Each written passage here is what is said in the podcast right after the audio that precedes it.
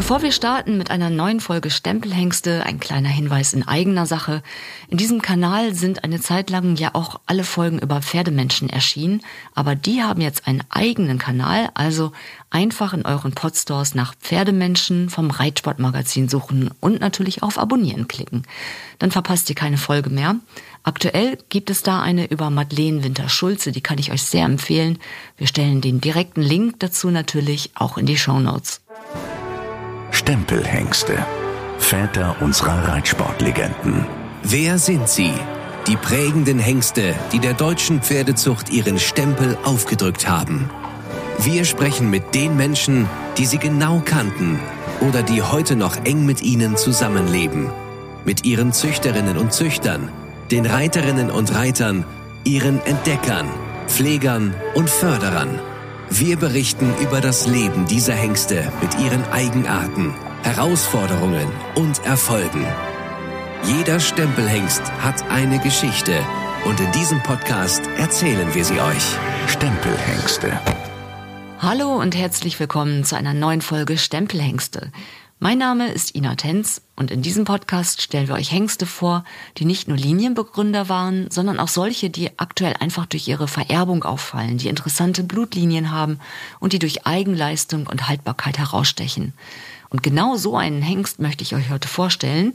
Es geht um Vingino. Und dafür bin ich extra nach Bayern gereist, genau gesagt nach Pfarrkirchen. Da ist die Hengststation Bachel. Und ich habe mich mit Tobias Bachel getroffen, der den Hof nun schon in dritter Generation leitet. Und auf dem Hof gab es 2013 einen Brand, bei dem sind 28 Pferde gestorben. Und eine Gedenktafel gleich am Stalleingang erinnert auch noch daran. Die Anlage wurde neu aufgebaut und ist wunderschön und modern.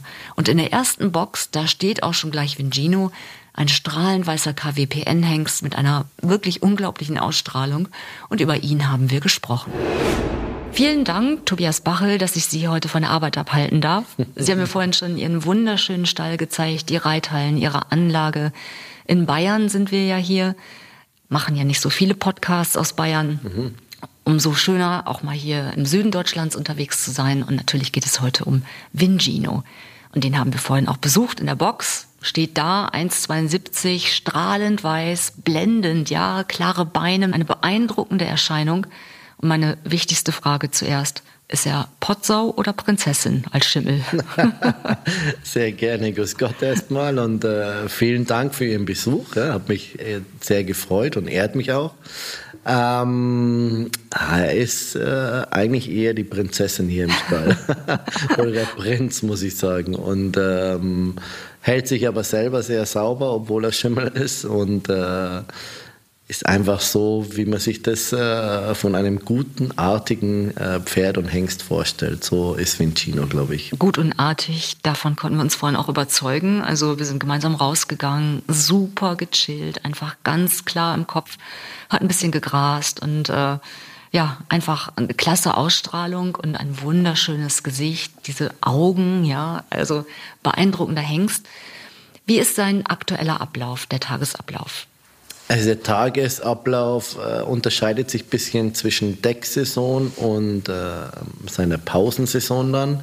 Die Decksaison, ähm, die geht bei uns meistens so Ende Februar äh, los, gerade bei Vincino, weil, weil er doch mittlerweile auch äh, viel in den Benelux-Ländern auch gefragt ist, so wie Holland und Belgien, die dann doch ein bisschen früher anfangen äh, mit der Zucht und enden tut das Ganze so am 1. September. So in dieser Phase, wo, wo Vincino ja äh, Frischsamen zur Verfügung steht, kommt der Hengst selber zusätzlich zu dem Absamen einfach nochmal zwei, dreimal so raus und auch so eher so Relax-Programm und Entspannungsprogramm. Das heißt, er wird ins Gelände geritten oder geht nur spazieren und grasen. So, das ist so eine, seine große Hauptbeschäftigung mit ihm. Und ja, es wird viel getüttelt und gepflegt um ihn, weil er einfach, er ist die Nummer eins hier bei uns auf der Hengststation. Ich glaube, er weiß es auch sogar. ich glaube es auch, ja. Und äh, nach der Decksaison versuchen wir das Ganze so beizubehalten und dann aber schon im Winter dann ein bisschen mehr auch. Er wird dann jeden zweiten Tag geritten zusätzlich. Er wird longiert, er geht aufs Laufband, er geht ins Paddock, ins Graspaddock, ins Sandpaddock. Er hat das ganze drumrum Bachel-Paket, sage ich jetzt ja, mal. Wellness-Programm äh, genau, par excellence. Bekommt er wirklich. Und äh, wir hegen und pflegen ihn. Allerdings ist er wirklich auch sehr unkompliziert. Es fängt an beim, wirklich auch bei der Pflege und wie Sie eben gerade gesehen haben, auch so im Umgang. Und das Ganze drumherum, er lässt uns einfach auch sehr unkompliziert machen. Ja, also das Interieur ist wirklich schon bestechend. Ja, wirklich toll. Ähm, Vingino macht durch seine Nachkommen immer mehr von sich reden. Hier in Süddeutschland geht es los, aber auch im Norden hört man immer häufiger von ihm. Seine Abstammung ist super spannend, also ein Voltaire-Sohn, Furioso II und Cassini I, also Hannover, Holstein und geboren ist er aber in Holland. Richtig, so das ist das so ein bisschen, was uns auch so, glaube ich, widerspiegelt, spiegelt wie in China auch so dieser europäische Gedanke und von jedem führenden Zuchtverband vielleicht so einen kleinen Spritzer dazu. An dieser Stelle empfehle ja. ich sehr einen Blick auf die Website der Hengstation Bachel, denn dort sieht man auch schon das blaue Logo mit den Sternen drumherum. Erinnert sehr an Europa. Das ist wahrscheinlich die Idee dahinter. Die, eigentlich schon. Und der Gedanke hat bei meinem Papa schon angefangen, in den 70er, 80er Jahren, sich da äh, nicht zu verschließen und sehr offen zu sein in der Richtung. Und jetzt so Vincino drückt es auch wieder unser, unseren ganzen Gedankengang oder das, was wir uns da bei der, bei der Zucht einfach denken, da spiegelt er das schon äh, sehr groß wieder. Wann haben Sie Vingino zum ersten Mal gesehen und wie sind Sie auf ihn aufmerksam geworden? Das ist eine ganz lustige Geschichte eigentlich. Ich war in Arezzo in Italien am Turnier und äh, äh war in einem Stalltrakt, wo ein äh, Ägypter auch geritten ist. Mohammed Mansour hieß der Herr. Und der war mit vier Pferden am Turnier anwesend, war unter der Woche immer geschäftlich in seinem Land oder in Europa unterwegs. Das weiß ich jetzt zu wenig. Aber ich habe dann mitbekommen, dass sich die Bereiterin, die er dabei hatte, sich den äh, Fuß gebrochen hat am Arbeiterplatz. Vincino war damals nicht dabei, aber er war Besitzer damals schon von Vincino. Und ähm, irgendwie kam das so über den Pfleger dann, dass ich ihm angeboten habe, ähm, seine Pferde unter der Woche zu reiten, wenn er niemanden hat, weil sich die Pflegerin gerade das Bein gebrochen hat. Und ich würde das als Gefallen tun. Und am Ende dieser drei Wochen, wo wir damals in der Retzung waren, hat mich der Herr ganz nett gefragt, ja, was ich denn jetzt bekomme für das, was ich äh, äh da gemacht habe. Dann habe ich nur mit dem Kopf geschüttelt, habe gesagt, ich habe das gern gemacht, gem, ge, gemacht, ich habe geholfen gern. Und äh, wenn er mich irgendwann mal wieder trifft im Leben, dann soll er mich zum Essen einladen oder äh, wir machen, trinken mal ein Bier zusammen. Ja. Und das ist dann, es vergingen dann zwei Jahre und dann habe ich plötzlich einen Anruf bekommen, ähm, wie gesagt, von dem Herrn Mansur, äh, ob ich den Interesse hätte, Vincino zu mir auf Station zu stellen. Und äh, da bin ich dann sehr hellhörig geworden. In welchem Turnier, Jahr war das? Das war, ich müsste lügen, da war Vincino ungefähr 14. Also es mhm. müsste ungefähr sieben, acht Jahre her sein. Ich habe das Turnier, wo ich damals war, sofort abgebrochen, bin nach Hause gefahren, habe zu meiner Frau gesagt, du, ich glaube, ich muss ganz dringend nach Holland. Damals war Vincino in Holland stationiert, äh, in einem Stall. Ich glaube, ich muss da mal ganz dringend äh, hin. Ähm, es gibt dann noch eine Stable Managerin dort, das ist die Frau Verena Hupfer und die Familie äh, Schreder aus Niederbayern. Die haben das dann so ein bisschen eingetütelt, das Ganze noch am Ende und haben sehr für mich gesprochen. Und da habe ich dann erstmal die Möglichkeit äh, bekommen, Vincino zwei Jahre zu pachten. Das war so der Beginn des Ganzen. Erzählen Sie uns bitte etwas zur Geschichte von Vingino. Also er ist geboren in Holland im Stall Albers Richtig. und dort aufgewachsen und dann ging seine Reise als Europäer auch los. Wahrscheinlich ja. Fokus auch erstmal nach der Körung in Holland äh, auf seine sportliche Karriere. Ja. Ähm, zunächst äh, war er dann in Holland auch stationiert als junger Hengst und dann gab es damals die, den Stall Eurocommerce die ja ganz groß in ganz Europa viele tolle Hengste eingekauft haben, aber sehr sportorientiert waren. Und ähm, die Zucht dann immer so mitlaufen haben lassen, aber nicht so in dem großen Stil. Für die hatte Priorität damals der Sport. Die hatten tolle Reiter, wie gesagt, tolle Hengste damals und Vincino gehörte da äh, dazu damals. Die haben den als jungen Hengst dort gekauft ähm, beim Besitzer. Und so hat sich das dann entwickelt. Also dort erstmal in der ganzen Eurocommerce-Geschichte mit dabei war und dann auch in der Zeit viele tolle Erfolge schon äh, gefeiert hat.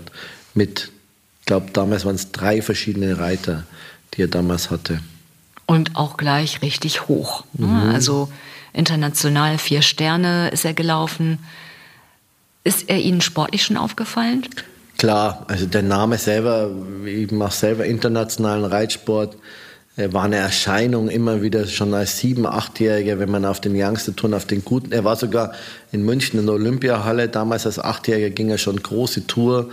Ah, das war so ein Pferd, den, den hat man nicht übersehen können einfach. Das ist äh, mit seiner Ausstrahlung und, und wenn man sich für den Sport beschäftigt und so wie wir auch, dann war der immer, ja, immer präsent und man hat gehört, Ergebnisse gelesen.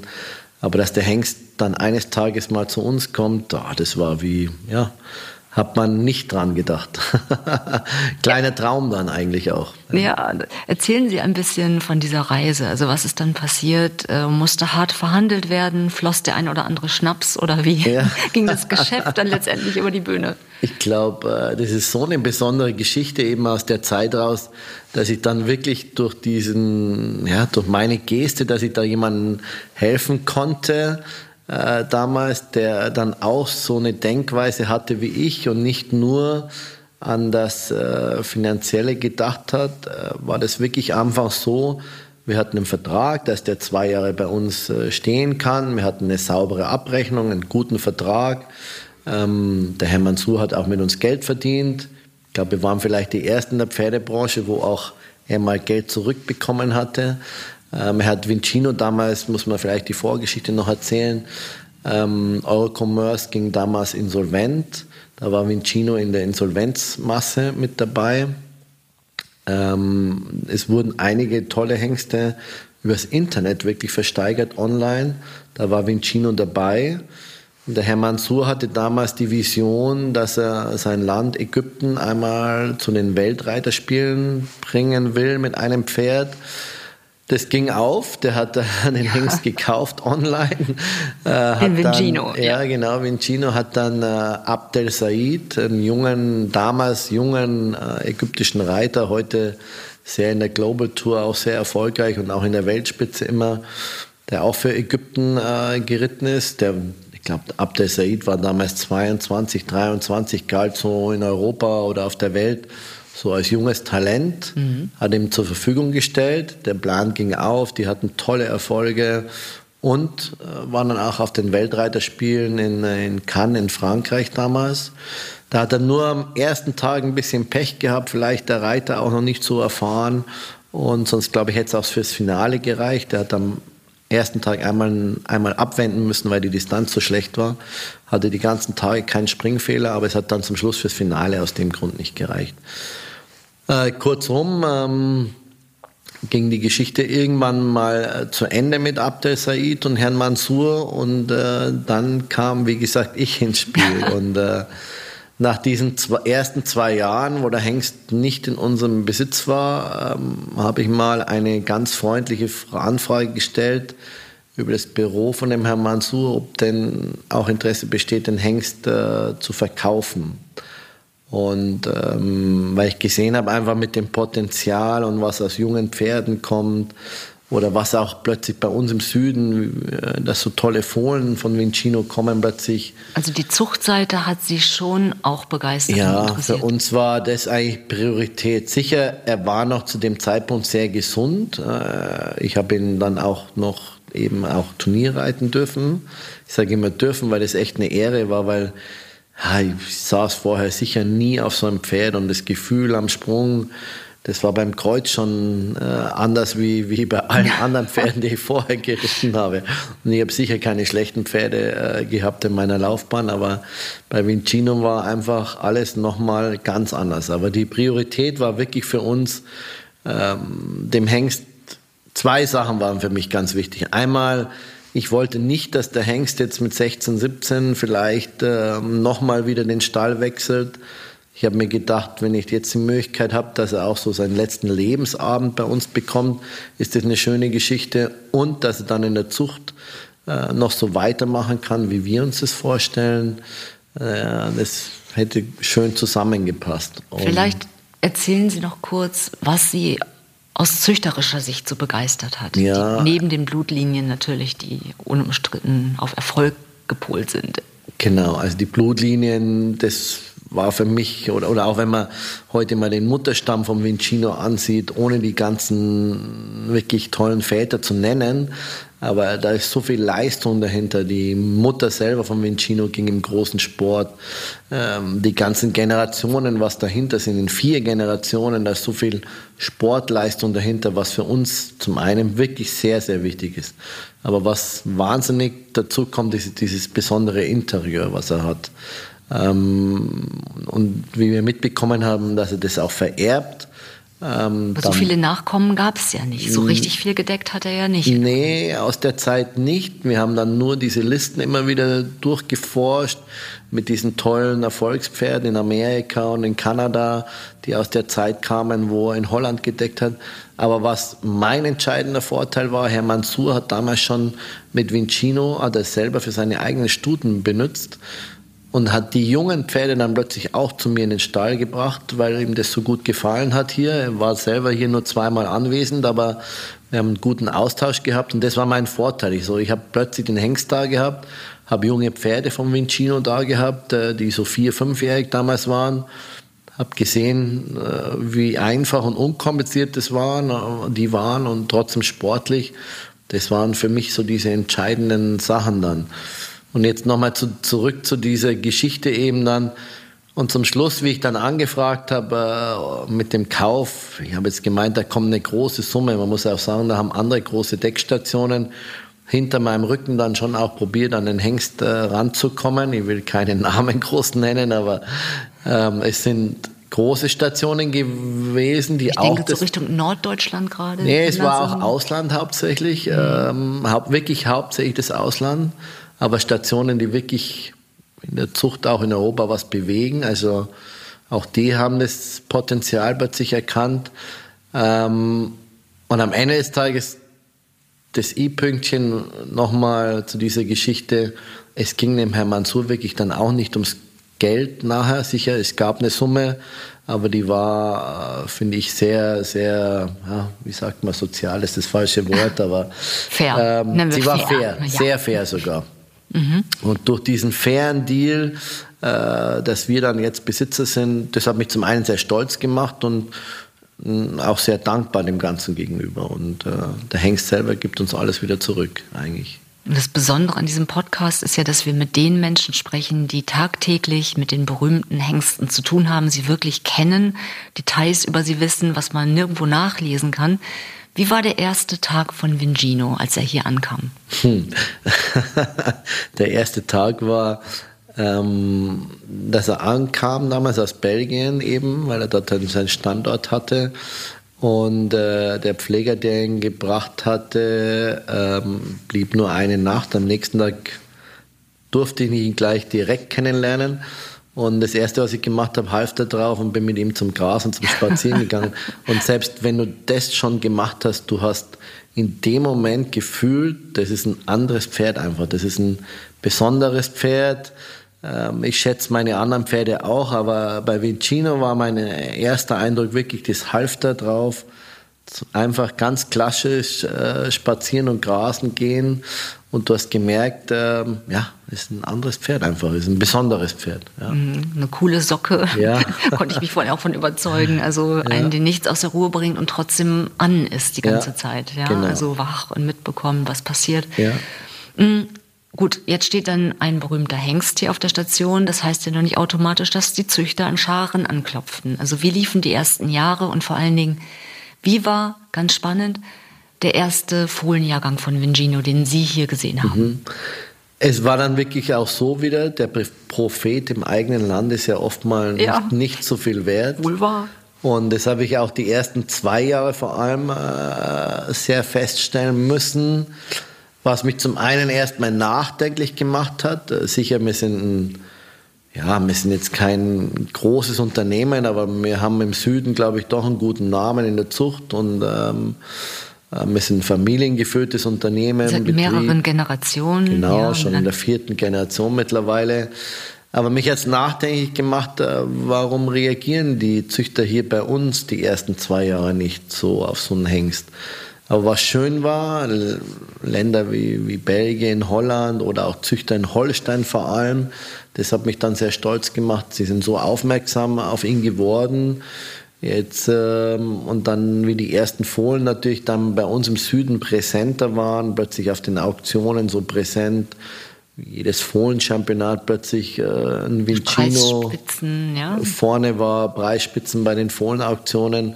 So, aber es, man muss ehrlich sagen, es hat schon zwei, drei Jahre gedauert, bis der Süden das auch erkannt hat äh, oder mein eigener Zuchtverband. Aber ich will das nicht nachtragen. Mittlerweile ähm, äh, ist es schön, auch hier auf den ländlichen Turnieren die ersten Vierjährigen zu sehen, auch wenn es ein bisschen länger gedauert hat. Ähm, also tatsächlich auch im Norden höre ich bei Züchtern öfter immer wieder, dass sie sagen, Mensch, ja, also der Name Vingino fällt häufiger aufgrund auch der alten Stämme, die Haltbarkeit ja auch mitgeben. Ähm, wenn Sie an den ersten Fohlenjahrgang denken, was haben Sie da gesehen? Was gibt Vingino dominant weiter? Also der erste Fohlenjahrgang alleine schon bei uns hier war beeindruckend, einfach weil die Fohlen alle sportlich waren, die waren alle modern, so wie man sich das ja, als moderner Springpferdezüchter vorstellt. Sicher, ähm, ich muss schon ehrlich sagen, ich bin sehr sportorientiert und das will ich auch so belassen. Ne? Das ist ähm, Pferdezucht geht schon auch in den Breitensport vielleicht rein, aber für mich ist wichtig, dass die, der, der Sport ist bei uns einfach die Nummer eins. Äh, und dass die Fohlen dann so von Anfang an so sportlich und so locker waren in ihren Bewegungen und vor allem im Typ so extrem auch noch äh, aufgefallen sind. Das waren für mich so die ausschlaggebenden Punkte, dass es genau äh, ein Hengst sein kann, der mal eine Generation, vor allem hier bei uns in der Gegend und dann auch jetzt das Schöne in anderen Zuchtverbänden mal seinen Stempel äh, aufdrücken kann. Ich glaube, er ist auf einem guten Weg dahin. Ob das das Ende der Fahnenstange ist, äh, das wird sich zeigen, weil das nächste ist, so ein Hengst braucht seine zehn Jahre. Ja, vor allem, wenn er lange auch im Sport genau. gegangen ist. Ja. Es gab die Phase eben bei All Commerce, wo ein bisschen mit Tiefgefriersamen was gemacht wurde. Das ist die eine Phase, aber dann gab es ein Loch züchterisch mhm. gesehen. Mhm. Und jetzt sage ich mal, die Phase kommt, seit er bei mir steht. Das dauert jetzt äh, seine, seine zehn Jahre. Äh, wo man dann noch mehr sagen kann, wie exakt das einen Stempel drauf gedrückt hat auf die Zucht. Bevor wir noch ein wenig mehr über Vingino sprechen und seinen Charakter im Sport und auch hier im Stall, äh, nutze ich einfach die Gelegenheit, Tobias Bachel, von Ihnen eine gratis Zuchtberatung zu bekommen. Oh. Wenn ich die Ehre schon mal habe. Ja. Also zu welchen Stuten passt Vingino besonders gut? So, jetzt wird es schwierig. Ja. schwierig äh, zum einen für mich, äh, weil ich halt wirklich, ne, ne, oder andersrum, das war jetzt falsch gesagt, es wird nicht schwierig, es wird ganz einfach eigentlich. Weil es doch so ist, ähm, dass der Hengst äh, so selber dominant ist, dass er alle Arten von Stuten eigentlich benutzen kann oder eigentlich äh, es gibt kein Idealrezept für Vincino. Was verbessert er eindeutig, wenn ich jetzt mit einer ich sag mal blutgeprägten, äh, langbeinigen, zuckigen Stute komme, ja. würden Sie denn sagen, na ja, das Jetzt wird es eben schwierig ja. für mich. Das wollte ich gerade vorhin sagen, weil äh, das von, von meiner Sicht das Ideale für diesen besseren Sport, was ich immer so im Hinterkopf habe, ist es genau das, was Sie gerade sagen. Diese zuckige, diese vielleicht nicht ganz einfache Stute, vielleicht in der Rittigkeit ein paar Mängel äh, oder auch selbst in der Einstellung vielleicht, wobei das Interieur in unserer Zucht mittlerweile so gut geworden ist, dass diese Einstellung und äh, dieses Zickige, sage ich jetzt mal, bei Stuten schon nicht mehr so viel Priorität hat wie vor 10, 15 Jahren. Also da hat sich die Zucht wirklich schon verbessert. Aber das Ideale ist, sind genau diese Typen äh, für Vincino, wo ich an den besseren Sport dran denke, dass die Stuten wirklich ähm, so ein bisschen speziell und schwierig sind und Vincino äh, da die Ruhe reinbringt, äh, so die Übersicht wieder reinbringt. Vermögen oft mal reinbringt, dann tut er vielen Stuten gut, die vielleicht äh, nicht so langbeinig sind. Er vererbt sehr langbeinig selber, muss man wirklich sagen Man sieht es wirklich auch deutlich. Ja, wir haben vorhin einen in der Halle gesehen, ja, ne, ein braun, der ultramodernes Pferd. Also genau, das war ein zweieinhalbjähriger Vincino aus der Zucht äh, von Herrn Timrek, der den Cashmoker auch damals gezüchtet ah, ja. hat. Ja, aus einer Wehr, die Mutter, super Mutterstamm auch was Wichtiges wieder. Ähm, Lief ja vorhin frei in der Halle ja. und äh, hat auch Bewegung, ne, muss ja, man sagen. Also doch, war alles auch dran. sehr gut. Und, und das ist auch sowas, Vincino verbessert die Bewegungen, selbst im Trab, im Galopp. Es gibt mittlerweile lustigerweise äh, Dressurreiter, die äh, aufmerksam äh, geworden sind, die sagen, man hatte das früher oft mal schon gemacht, so dass man Springhengst mal, äh, äh, weil man die Härte wieder haben wollte. Die Haltbarkeit. Ja, die genau. Haltbarkeit vor allem auch. Und wir haben auch wirklich dieses Jahr die ein oder andere Dressurstute sogar schon äh, gedeckt. Dann jetzt bei uns auch so, gibt es so Traditionsstutenschauen, ähm, da waren die Vincino-Töchter sehr weit vorne, auch was Trab- und Galopp-Noten äh, betroffen hat, waren sie eigentlich auf demselben Level wie die Siegerstuten in der Dressurrichtung. Interessant, ja. ja. Wobei, wirklich, wir wollen Springpferde züchten, das ist äh, mir schon ganz wichtig. Aber ich glaube, die Kombination ist nicht ganz uninteressant. Und Haltbarkeit wird gerade aktuell ja auch immer wieder diskutiert. Insofern ist es sicherlich ein Hengst, nach dem man auch mal schauen könnte, wenn es um dieses Thema geht. Also er selber, muss ich sagen, beeindruckend. So klar auf den Beinen. Sie haben ihn ja selber auch noch im Sport geritten. Da interessiert mich jetzt, wie war er da? Mit einem Deckhengst aufs Turnier zu gehen, ist ja nicht immer unbedingt leicht. Ah, das war beeindruckend für mich. Das war ähm, wie ich in Sport geritten habe, war ich ja noch nicht Besitzer, sondern war ja der Pächter. klassische Pächter und durfte ihn auch reiten. Das war Bedingung in meinem Vertrag, dass ich ihn auch vorstellen äh, durfte.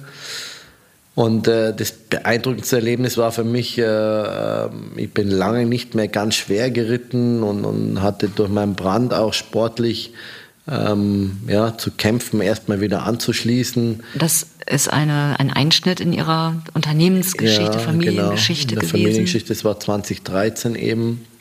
Und ähm, mit Vincino habe ich die Möglichkeit dann einfach bekommen, durch, wirklich durch Zufall, Glück oder vielleicht war es auch Fügung, nochmal auch in Leipzig reiten äh, zu dürfen beim Weltcup-Turnier damals. Da habe ich dann zwei schwere Springen einmal geritten, 1,50 ja, der, der Hengst hat es einem so leicht gemacht. Das war, ja, das hört sich immer so, so stupide an, aber es war wie Fahrradfahren im Endeffekt, weil er einem das, ja, du musst als Reiter nur ein bisschen mitdenken und vielleicht äh, nicht ganz untalentiert sein. Ja, ich glaube, also jeder, der schon mal in einem Parcours geritten ist, weiß, wie sehr sie gerade äh, tief stapeln. Nee, natürlich aber, gehört viel dazu, aber. Aber es ist wirklich so, äh, dass es Vincino einen unglaublich leicht gemacht hat. Das ist, ähm, und äh, gerade diese Erinnerung an Leipzig, die ist bei mir jetzt noch so präsent, obwohl, es, glaube ich, wirklich sechs oder sieben Jahre schon her ist,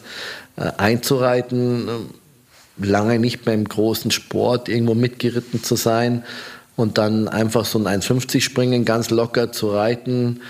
Auch noch, das war für uns Januar damals. Wir hatten, ich glaube, ich habe ein kleines Turnier, oder ich habe ein, einmal im Dezember, vier Wochen vorher in Salzburg ins erste Mal kleine Tour, zwei Prüfungen geritten. Mhm.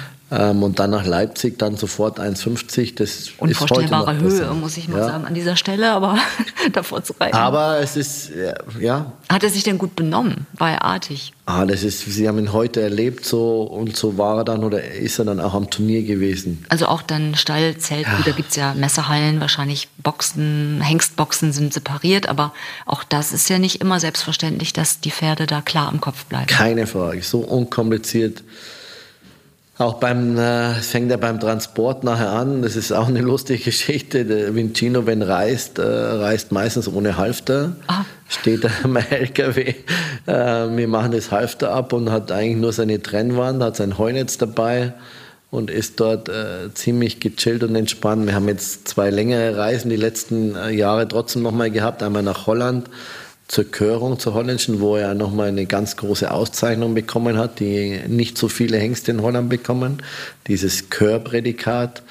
Ähm, oder auch dann, jetzt war er Masterhengst, äh, da ist, ist er nochmal in Leipzig nochmal vorgestellt worden. Da hat ihn die Emma dann mittlerweile unterm Sattel geritten mit ihrer 14-jährige Tochter. Ja, damals war sie gar noch 13. Ja. Dann mit 14 auch einmal. Auch das unkompliziert einfach. Der Hengst ja, steht am Transporter, rührt sich nicht, bewegt sich nicht. Gut, dass Videokameras heute gibt, weil sonst meint man vielleicht, dass er gar nicht mit dabei ist. Vergessen. ja. ja. Und ähm, hier im Stall, also wir haben ihn ja gesehen, ist er genauso gechillt. Gibt es denn spezielle Marotten oder Eigenarten oder wird er speziell verwöhnt? Dann, wenn ja, wäre jetzt die Möglichkeit, es ja. zu bestehen.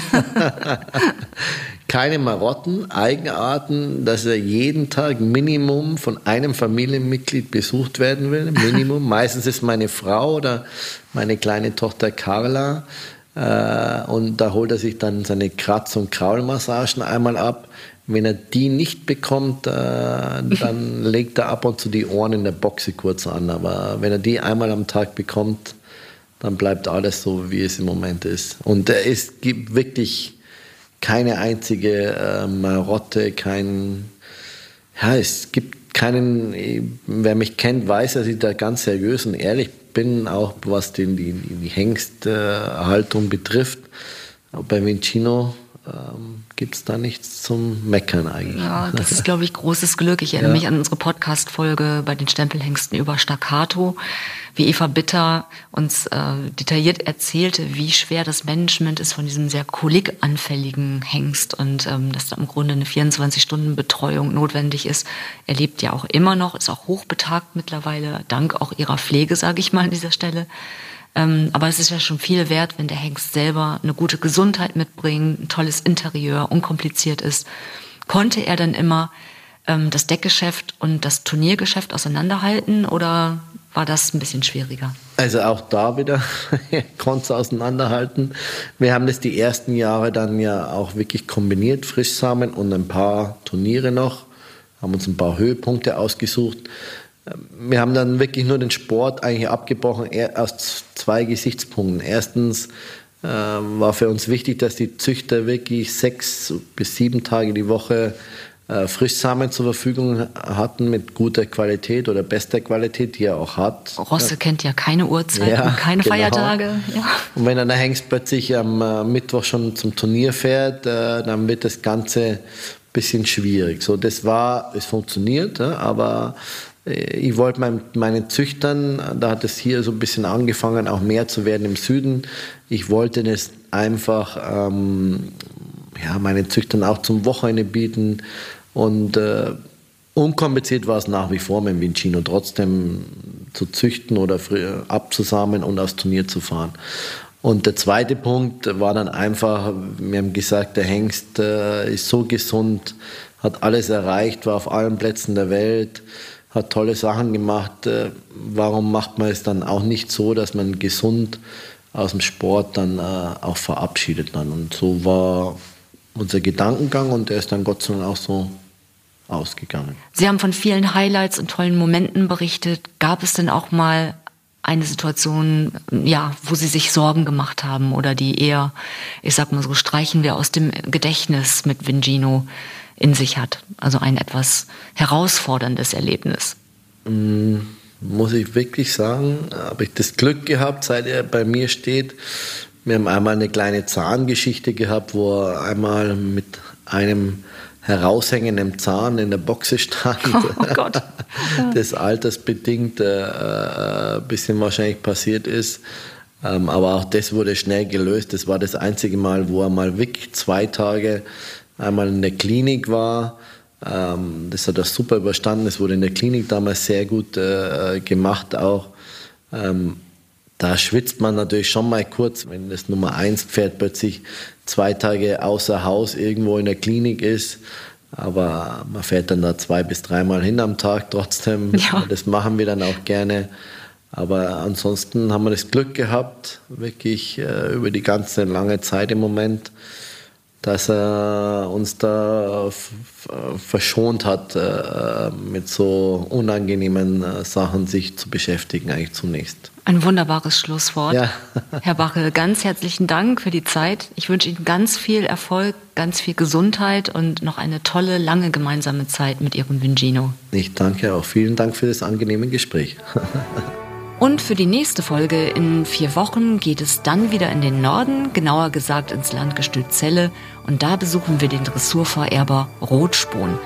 Dieser 27-jährige Rubinstein-Sohn hat mittlerweile 30 gekörte Söhne und seine Nachkommen haben über eine Million Euro im Sport verdient. Darauf freue ich mich schon sehr auf den Besuch.